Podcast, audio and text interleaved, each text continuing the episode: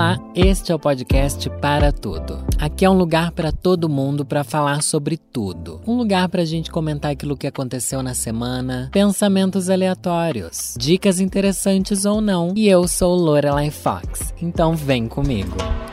Sim, pessoal, o meu Instagram voltou. Conseguimos recuperar meu Instagram dos hackers. Eu sei que eu fiz um último episódio do podcast falando meia hora sobre esse drama da minha vida, da vida da blogueira, da vida de Lorelai Fox, mas volto para dizer que tenham fé, tenham esperança, mas eu queria vingança. Eu queria muita vingança. Eu sou uma pessoa vingativa. Eu sou vingativo, mas eu nunca faço nada para tornar a vingança algo prático, mas eu espero muito que as pessoas paguem pelo que elas fizeram, sabe? Eu não, não perdoo fácil, não, mas também não vou gastar minha energia tentando me vingar dos outros, tentando contratar agora um hacker para descobrir quem foi que me hackeou, porque isso é possível também. Daí eu devia fazer o quê? Descobrir onde é que esse hacker mora, ir lá na casa dele, bater na porta dele e falar toque, toque, toque. É, a Polícia Federal. Era isso que eu queria fazer mas não vou fazer, né? Mas não é nem sobre isso que eu quero falar aqui hoje, gente. Hoje eu quero falar para vocês uma notícia tão bizarra que eu li sobre baleias.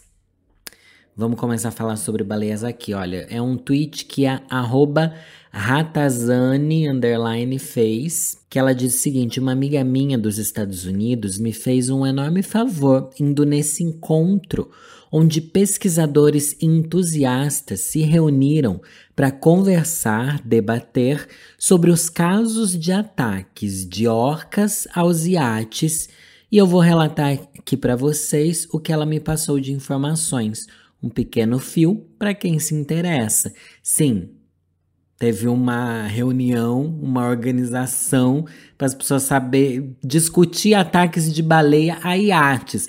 Não é ataques de baleias aleatórios, é ataques contra iates. O que eu considero mais ou menos como um Robin Hood, que ataca os ricos para dar aos pobres. Não sei se as baleias atacam os ricos ali para dar alguma coisa para alguém, mas eu tô do lado das baleias. Não, né? Se bem que tem muita gente que. Será que alguém que trabalha em iate não, tem pessoas que têm iate porque são ricas, mas tem gente que trabalha no iate. Eu não quero que os iates sejam atacados, tá? Vamos ver. Aparentemente, na semana passada rolou um encontro internacional onde pesquisadores debateram um caso, e até então a teoria mais aceita era de que as orcas pudessem estar atacando as embarcações após uma das orcas ter sido atingida por uma dessas embarcações. Entretanto, a teoria mais aceita atualmente é de que as orcas estejam atacando essas embarcações por diversão. Como que a gente cria uma teoria de que os animais se divertem, né?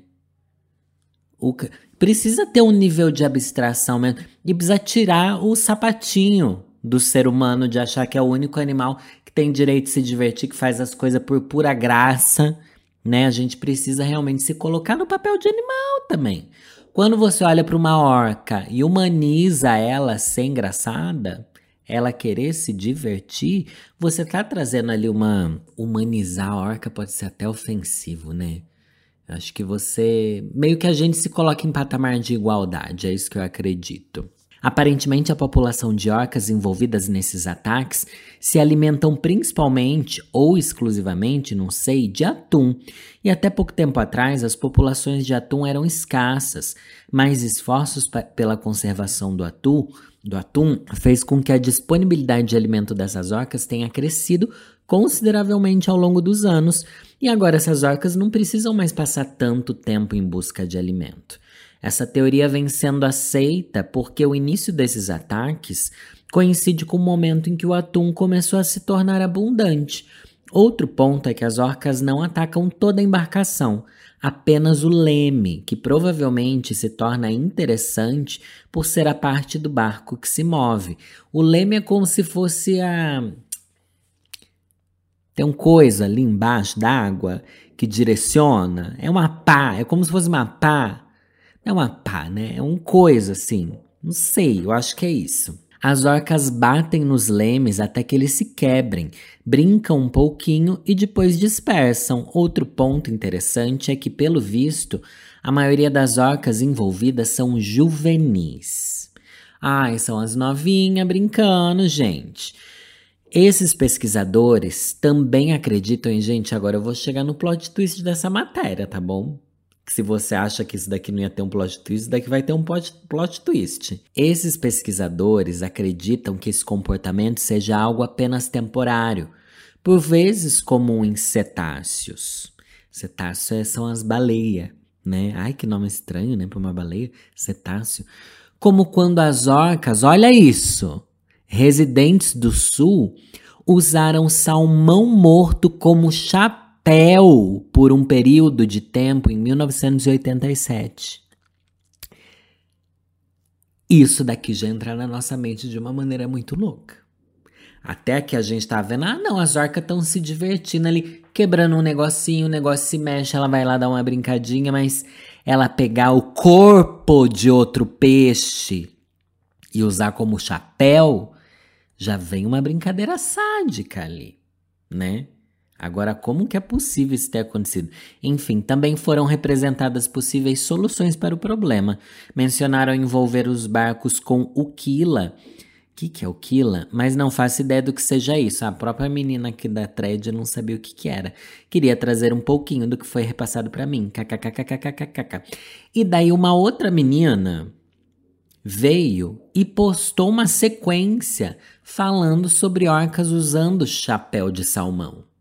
Porque para mim essa como que essa notícia, essa informação não é algo que todo mundo sabe? Como a gente não tá assustado com o poder das orcas de destruir a humanidade? Porque se alguma, se algum animal usa outro como chapéu por pura diversão, a gente tá sofrendo um sério risco com esse animal, né? Enfim, por isso que são as baleias assassinas, né? Em 1980, agora quem fez essa nova thread aqui é a Letícia Magpali. Rainha das baleias, tá escrito lá no, no Twitter dela. Será que ela é baleeira, baleontóloga? Ela é candidata a PhD?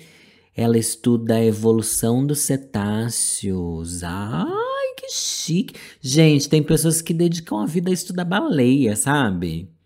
Não é assim, gente, que realmente tá fazendo alguma coisa, não é igual eu, não é igual você também, que não tá fazendo nada da sua vida. Vamos lá. em 1987, uma orca foi avistada empurrando um salmão morto com a cabeça. Em seis semanas, esse comportamento se espalhou pela comunidade e quase todas as orcas passaram a usar chapéus, até que de repente Todo mundo parou. Meu Deus, gente, se você não olha para esse tipo de coisa acontecendo e não pensa que é um sinal dos fins do tempo, igual aqueles filmes de apocalipse que sempre tem um comportamento estranho dos animais logo no começo, eu não sei o que, que vocês pensaram quando viram isso. Eu ia achar que alguma coisa muito ruim ia acontecer. Vamos ver agora o desenvolvimento dessa história, porque você tá curiosa. Eu sei que você tá curiosa aqui comigo. Assim como a gente, as orcas possuem diferentes comunidades, cada uma com a sua cultura, comidas típicas, comportamentos e até sotaques diferentes. Como uma baleia tem um sotaque, meu Deus. Ai, ai, ai, nada é uma experiência individual, né? Nem as experiências. Até com os outros animais a gente compartilha as mesmas experiências. A experiência de ter um sotaque para mim é absurdo bichos terem sotaque também. Elas também são muito boas em aprender e copiar outras orcas. E tem mais, as orcas são conformistas, ou seja, elas têm uma tendência a adotar o comportamento mais comum na população. Em outras palavras, é o famoso Maria vai com as outras. Quanto mais orcas usavam o chapéu de salmão, maior era a chance de outras orcas usarem também. Essa combinação de características é ideal para o surgimento de fados. Fados? Ela vai explicar. comportamentos sem nenhuma função aparente que se espalham rapidamente na população e depois vão embora. O chapéu de salmão foi um fado que surgiu na comunidade de orcas residentes do sul. Até onde sabemos, foi uma única fêmea que começou a tendência do chapéu de salmão.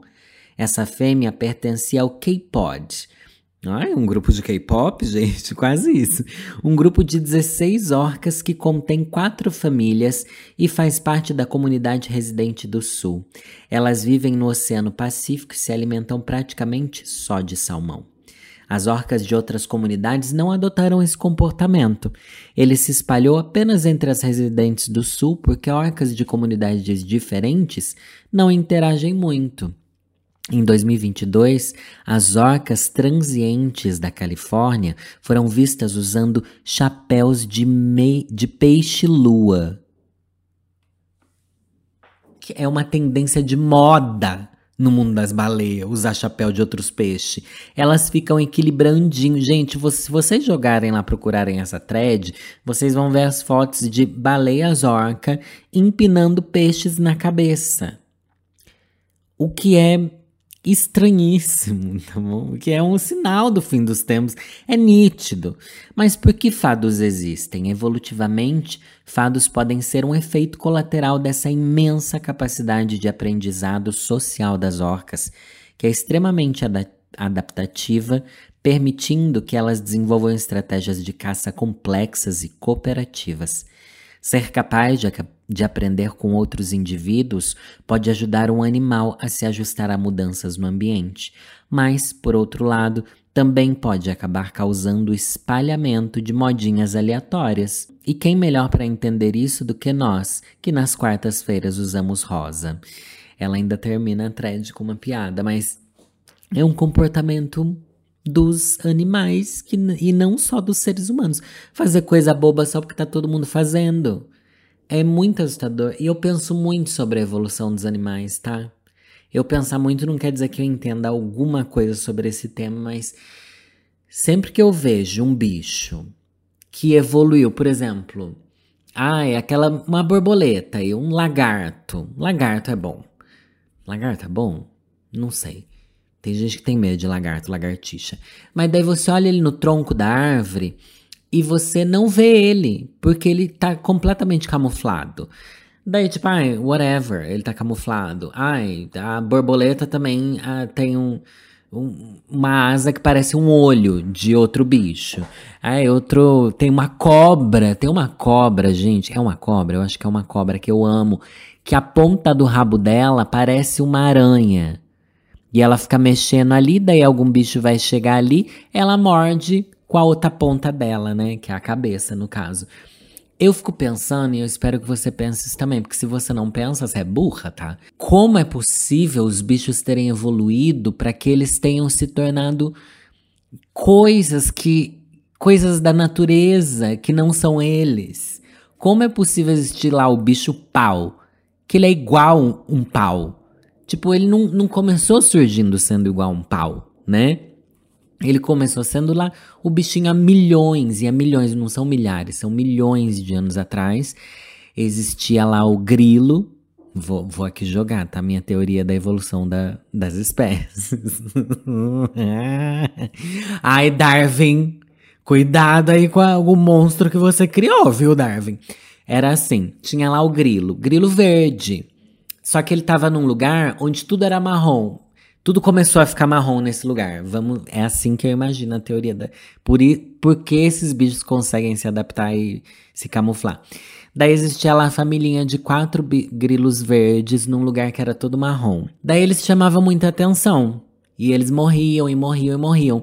Só que um desses grilos, por algum motivo do que ele comeu, sei lá, ele comeu terra, ele ficou um pouquinho mais marrom.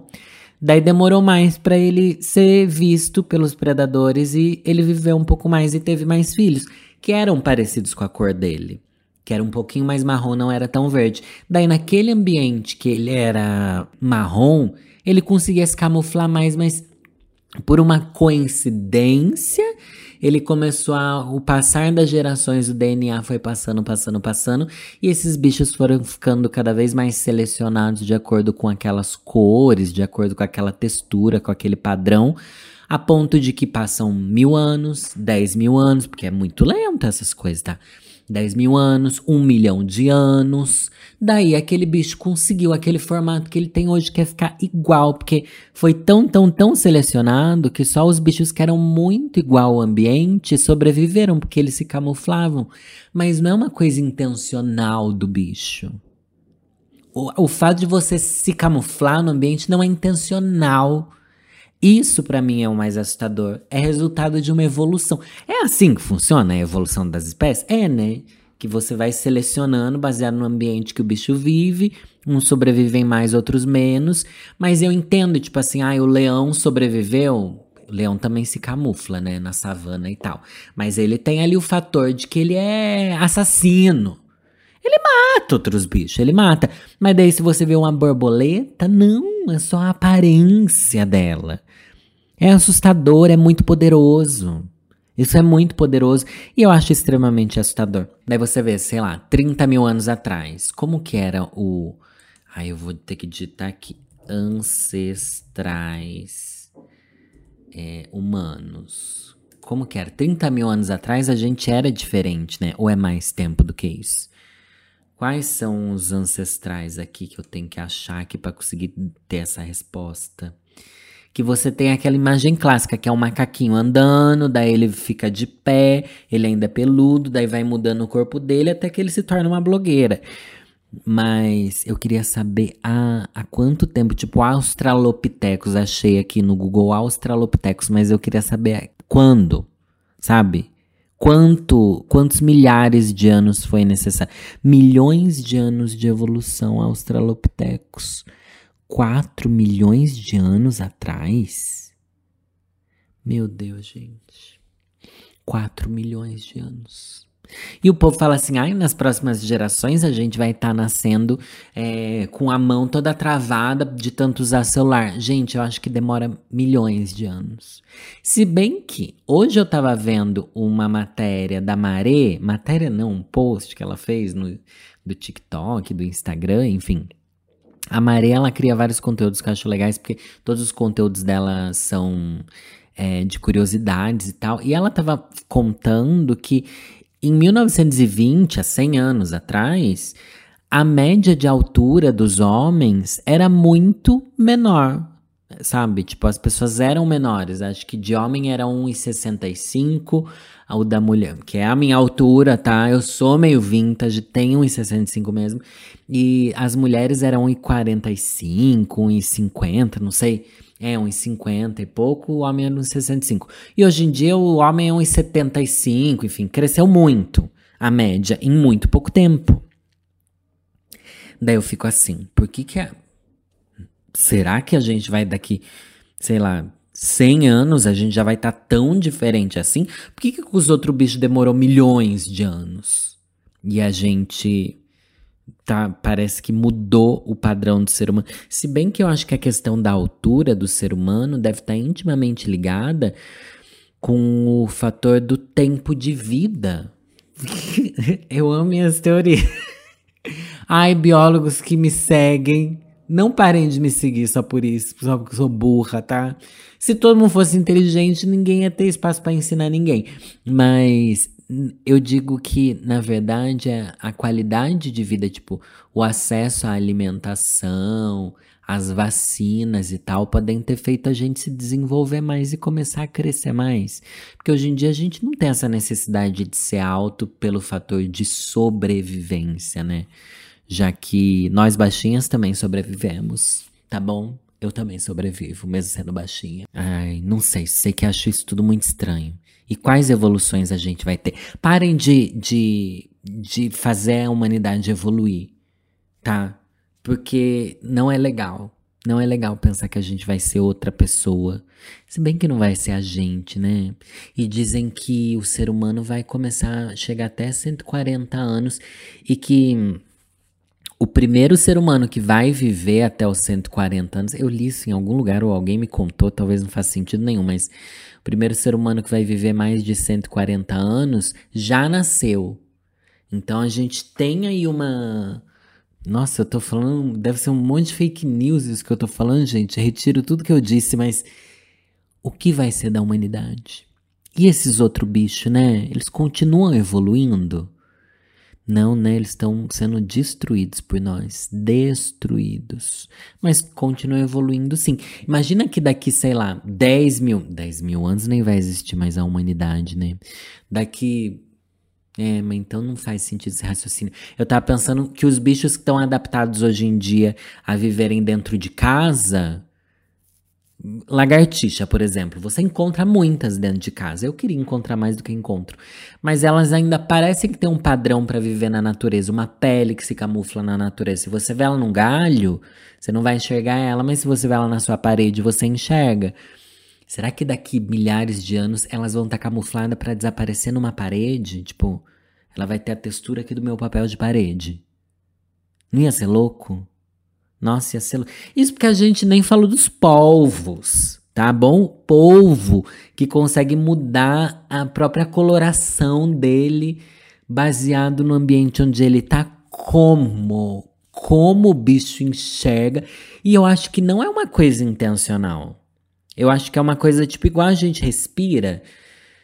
Ele simplesmente muda sabendo que ele tem que fazer aquilo naquele lugar e ficar daquela cor. Como? Como? O povo é um bicho estranhíssimo.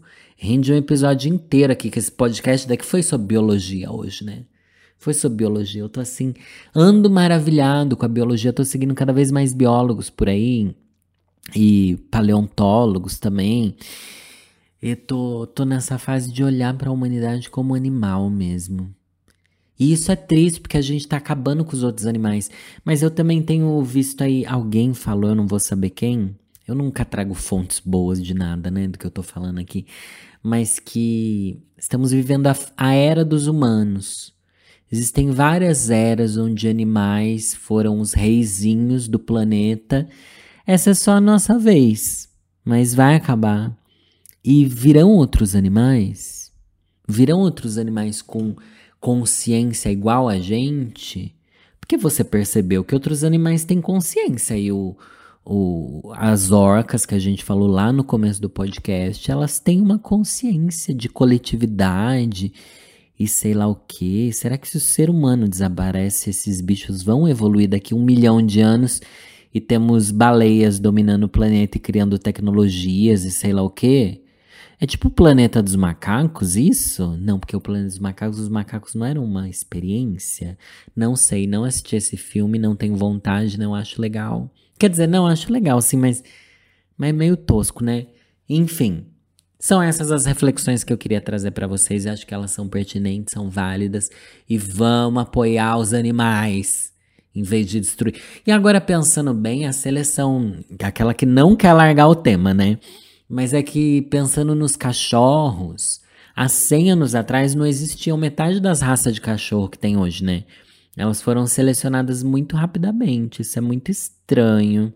Que realmente forçar a evolução, se é que pode ser considerado uma evolução, né? Porque a Olga aqui é resultado de 500 é, seleções naturais que transformaram ela num cachorro que ronca mais do que um motor de fusca, não consegue correr, não tem um, um olfato muito bom, é cheio de problema. Tadinha, ela é sofrida, ela é tudo para ficar com aquela cara amassada ainda. É, é bizarro. É por isso que a natureza que tem que fazer a seleção natural, né? E não a gente tentar selecionar naturalmente. E a gente podia entrar ainda no assunto sobre plantas, né? Nossa, o que as transgênicos que chamam, né? Eu acho bizarro. Eu ainda acho bizarro quando pega uma uva sem semente, uma melancia sem semente. É um prazer, né?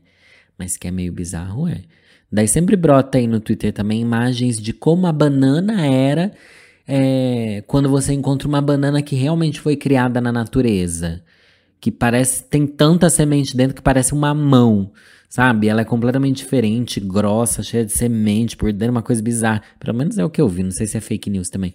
Já a banana que a gente pega é toda selecionada e transmutada para ser uma coisa que a gente gosta. É muito estranho, é muito estranho.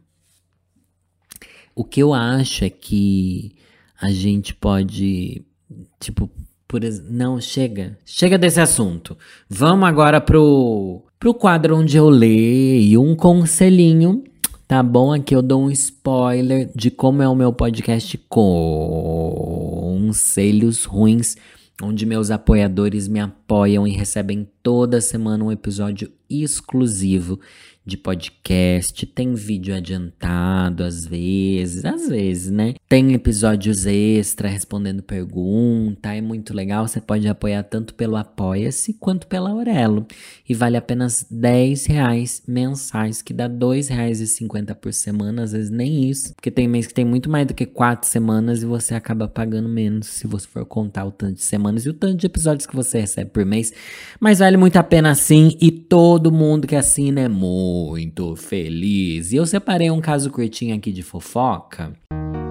E o nome desse quadro é Vou Ler um Conselho todo final de, de programa.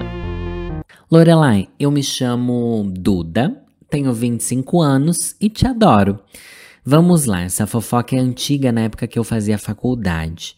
Já faz uns três anos que aconteceu. Nossa, Três anos meio antigo, é? Tinha um menino que estudava no meu curso de história. Ele era bem caladão e estranho. Vamos chamar ele de Pedro. Bom, ele morava perto da faculdade e tal e vivia sozinho.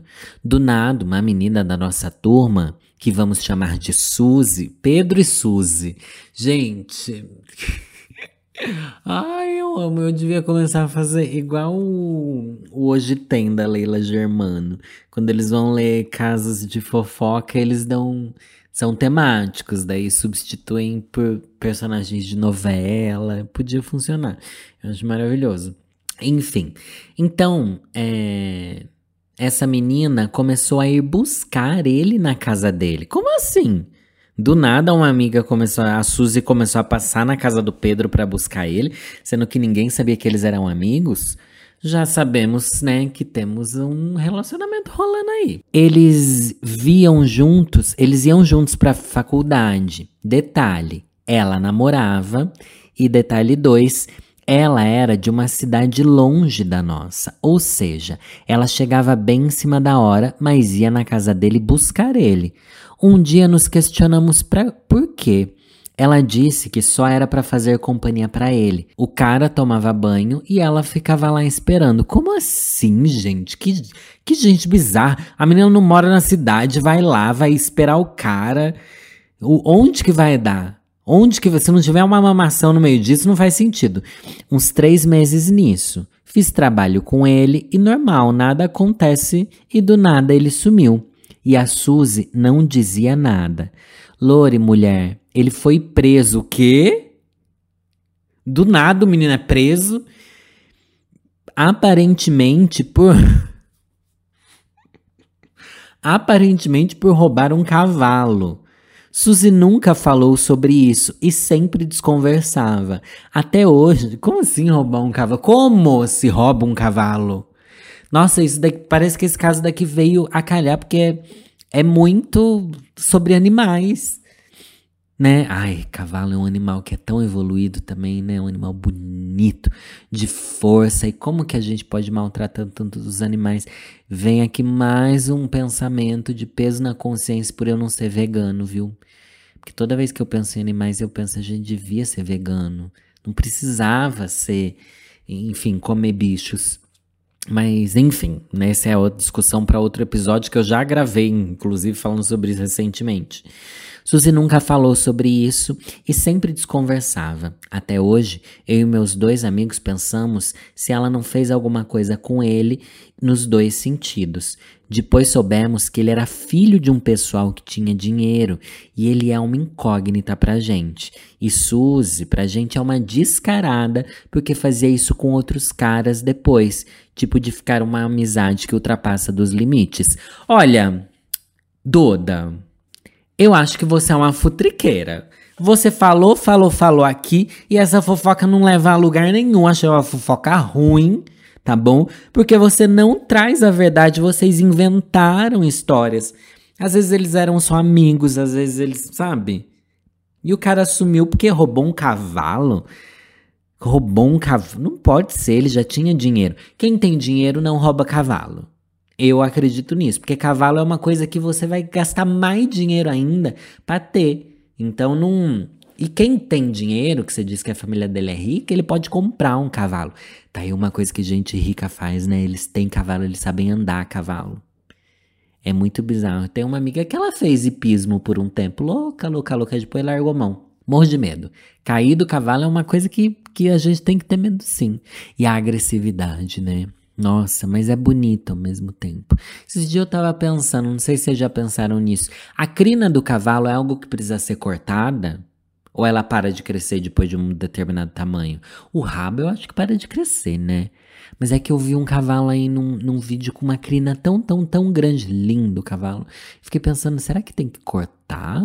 Porque a crina desse cavalo parece que nunca foi cortada. É estranhíssimo pensar que o casco do cavalo cresce igual nossa unha. Vocês já viram cavalo que foge? E começa a unha dele crescer sem parar? Porque a, o casco é a unha dele. Não sei se você tá, não sei se estou trazendo um choque de realidade para você, mas o casco é a unha do cavalo. Ela cresce e fica parecendo um sapato assim para frente. E tem tanto TikTok, tem tanto Instagram de pessoas que cuidam de pata de cavalo. Vocês já viram? Ai, ao mesmo tempo que é desesperador, é super prazeroso assistir. Eles cortando, lixando, tirando a ferradura, botando a ferradura. Aliás, ferradura é uma coisa que me pega um pouco. Não dói. Não dói, mas é meio estranho pensar que na unha do cavalo eles colocam um pedaço de ferro. É muito estranho. É que é para preservar, né? É para preservar a ferradura? Para que será que serve a ferradura? Enfim, dúvidas para o próximo podcast. Espero que você tenha gostado e se divertido comigo um pouquinho. Voltei, tô mais feliz agora que tem Instagram de volta e vou ficar ainda mais feliz se vocês se tornarem meus apoiadores, tá bom? Um beijo no coração de cada um de vocês e é nessa que eu vou.